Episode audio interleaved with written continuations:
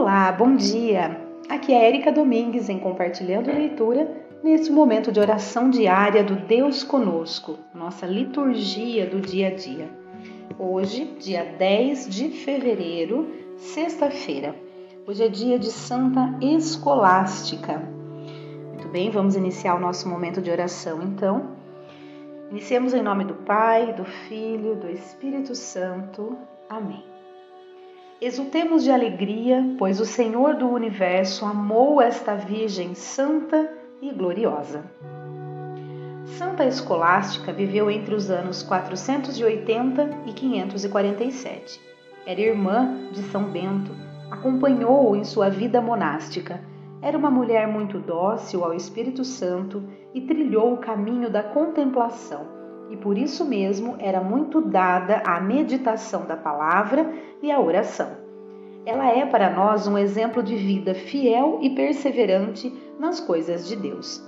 Esses dois irmãos deixaram-nos uma lição de espiritualidade e de amor fraterno. Deus é amor e por isso pode mais porque amou mais. Muito bem, a palavra do Senhor. Feliz quem encontra na palavra do Senhor a força para viver, agir e amar. A leitura de hoje é Gênesis capítulo 3, versículos de 1 a 8. Leitura do livro do Gênesis. A serpente era o mais astuto de todos os animais dos campos que o Senhor Deus tinha feito. Ela disse à mulher: É verdade que Deus vos disse: não comereis de nenhuma das árvores do jardim? E a mulher respondeu à serpente: Do fruto das árvores do jardim nós podemos comer, mas do fruto da árvore que está no meio do jardim, Deus nos disse: Não comais dele, nem sequer o toqueis, do contrário, morrereis. A serpente disse à mulher: Não, vós não morrereis. Mas Deus sabe que no dia em que dele comerdes, vossos olhos se abrirão e sereis como Deus, conhecendo o bem e o mal. A mulher viu que seria bom comer da árvore, pois era atraente para os olhos e desejável para obter conhecimento. E colheu um fruto, comeu e deu também ao marido, que estava com ela, e ele comeu. Então os olhos dos dois se abriram e vendo que estavam nus, teceram tangas para si com folhas de figueira. Quando ouviram a voz do Senhor Deus, que passeava pelo jardim à brisa da tarde, Adão e sua mulher esconderam-se do Senhor Deus no meio das árvores do jardim. Palavra do Senhor. Graças a Deus. É, eu estou achando muito interessante que nós estamos iniciando a leitura da Bíblia desde o início, né? né? Esses últimos dias nós começamos aí com as, as leituras do dia, era, né, começou de Gênesis com a criação tudo e está sendo uma continuidade, né? Isso é, é, realmente a liturgia, é a gente tendo acesso a ela todos os dias, a gente vai estar tá conseguindo ter acesso à Bíblia como um todo, né? Ao final de todo um ano. Que bom. Continuando, o Salmo de hoje. O Salmo de hoje é, é o 3.1. Feliz aquele cuja falta é perdoada. Feliz o homem que foi perdoado e cuja falta já foi encoberta. Feliz o homem a quem o Senhor não olha mais como sendo culpado e em cuja alma não há falsidade. Feliz aquele cuja falta é perdoada. Eu confessei afinal meu pecado e minha falta vos fiz conhecer. Disse: Eu irei confessar meu pecado e perdoaste, Senhor, minha falta. Feliz aquele cuja falta é perdoada. Todo fiel pode, assim, invocar-vos durante o tempo da angústia e aflição, porque, ainda que rompam as águas, não poderão atingi-lo jamais. Feliz aquele cuja falta é perdoada.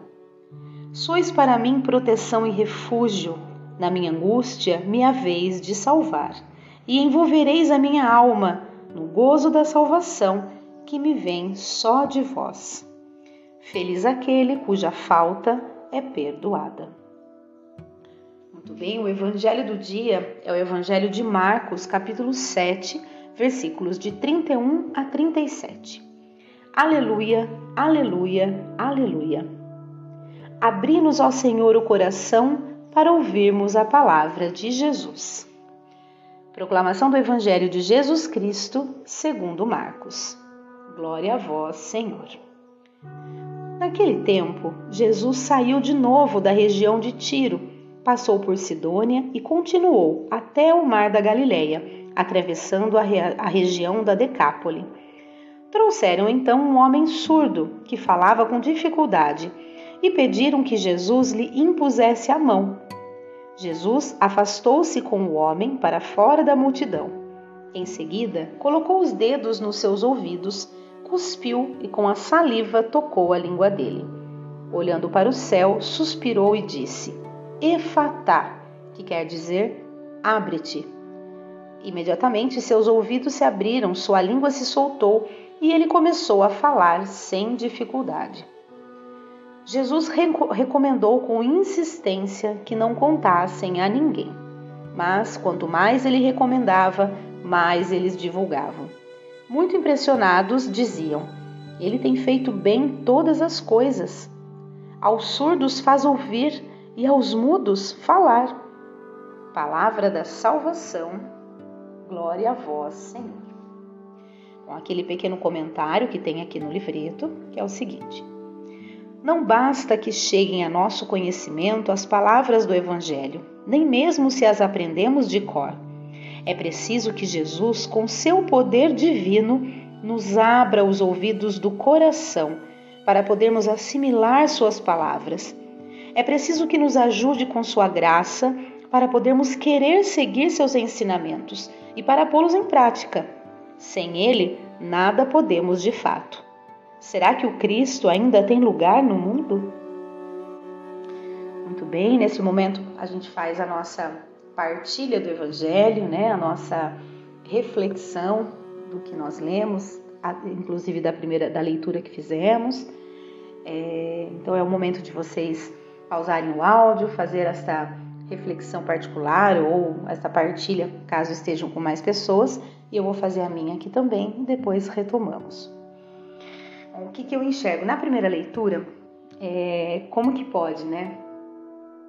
Deus ele deu a, a instrução de que não tocassem, nem se, não comessem nem sequer tocassem naquele fruto do, do, do, meio do jardim, que é o fruto do conhecimento. Claro que isso tudo são, é, é uma metáfora, né? A gente já entende isso, é, que é para que a gente possa entender, né? E o que eu entendo é que realmente Deus estava disposto a cuidar da gente especialmente, né? É, é, e permitir que a gente pudesse ter uma vida somente conhecendo bem, né? Somente, na verdade, conhecendo, uh, tendo, conhecendo aquilo que Deus nos mostrava, vamos dizer assim. E uma vez que isso foi quebrado, abriu-se para nós realmente o conhecimento do bem e do mal.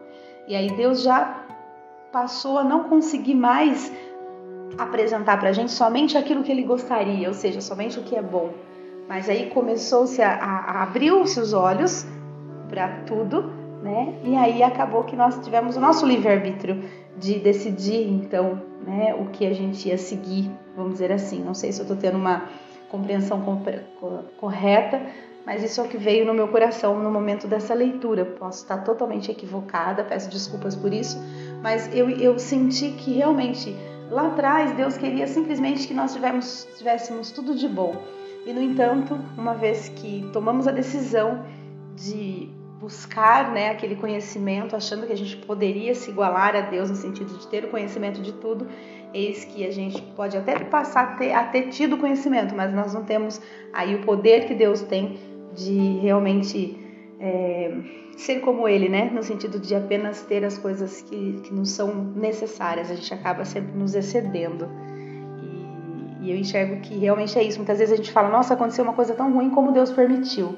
Não é. Nós fizemos essa escolha de caminhar, né? É, infelizmente, naquele momento que metaforicamente é, a Eva fez a escolha né, de contrariar o que Deus tinha orientado, ela tomou uma decisão, e decisão essa que uh, faz com que nós tenhamos essa, infelizmente, essa, essa condição né, de compreender o bem e o mal, ou muitos, infelizmente, partirem para o mal ao invés de tentar viver no bem. Então, realmente é uma coisa que foi uma decisão tomada, né? E, e é isso que eu preciso trazer para nossa realidade. Toda decisão que a gente toma tem as suas consequências, né? Em relação ao Evangelho, é, como que a questão de você abrir os ouvidos do coração, né, para Deus é maravilhoso, porque muitas vezes algo de ruim que acontece com a gente, a gente não consegue ter a compreensão de que aquilo era necessário para evitar um mal maior. E quando a gente abre os nossos os ouvidos, né, do coração para Deus, a gente consegue ter pelo menos um pouco de compreensão. A gente pode não compreender completamente, porque a gente é humano e nós somos totalmente é, é, como, como que eu poderia dizer, fugiu a palavra, limitados, né? Nós somos completamente limitados. Mas uma vez que a gente consiga pelo menos ter essa conexão com Deus, a gente vai conseguindo compreender muitas vezes os desígnios dele, que, que nem sempre é aquilo que a gente espera, que a gente pede, né? Então, isso foi o que veio ao meu coração no momento dessas leituras. Então, continuando, preces da comunidade. A vós, ó Deus Todo-Poderoso, elevamos nossas preces, pois só em vós encontramos a paz e por isso vos rogamos, Deus da paz, escutai-nos. Favorecei com vossa graça vosso povo, para que caminhe firme na fé em vosso Filho e tenha atitudes libertadoras e transformadoras. Deus da paz, escutai-nos. Favorecei com vossa graça nossas comunidades, para que estejam atentas à vossa palavra e a vivam com alegria. Deus da paz, escutai-nos. Favorecei-nos com vossa bondade, para que tenhamos um coração aberto, acolhedor e servidor, e sempre pronto para vos servir, a exemplo de Santa Escolástica. Deus da paz, escutai-nos. Despertai-nos no compromisso batismal que nos leva a ser vossa igreja, vivendo em comunhão e nos valores insubstituíveis de vosso reino. Deus da paz, escutai-nos. Agora o momento da nossa prece particular, né? É, cada um pode fazer a sua, eu vou fazer a minha aqui e depois retomamos. Rogai, Senhor, por, rogo, Senhor, a Ti que todos nós tenhamos a consciência da decisão que o ser humano tomou e a necessidade de estar sempre em conexão contigo para compreender os teus desígnios. Deus da paz, escutai-nos. Ó Pai, seja de vosso agrado o que vos pedimos de todo o coração, e dai ao nosso tempo vossa paz. Isso vos pedimos por Cristo, vosso Filho e Senhor nosso bem, agora sobre as oferendas, que nós possamos ofertar realmente o nosso dia a Deus. Fazei-nos, ó Pai, alcançar os frutos dos dons que vos consagramos e, a exemplo de Santa Escolástica, sejamos purificados de todo o mal e orientados para uma vida nova. Por Cristo, Senhor nosso. Agora, uma última antífona. As cinco virgens prudentes, ao tomarem suas lâmpadas, levaram óleo consigo. Ouviu-se um grito na noite. Eis que chega o esposo, ide ao encontro do Cristo.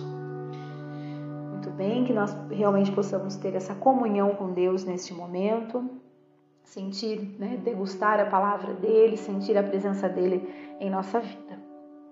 Ó Pai, que a comunhão do corpo e sangue do vosso Filho nos desprenda das coisas perecíveis para que, a exemplo de Santa Escolástica, sempre mais vos amemos na terra e vos contemplemos eternamente no céu.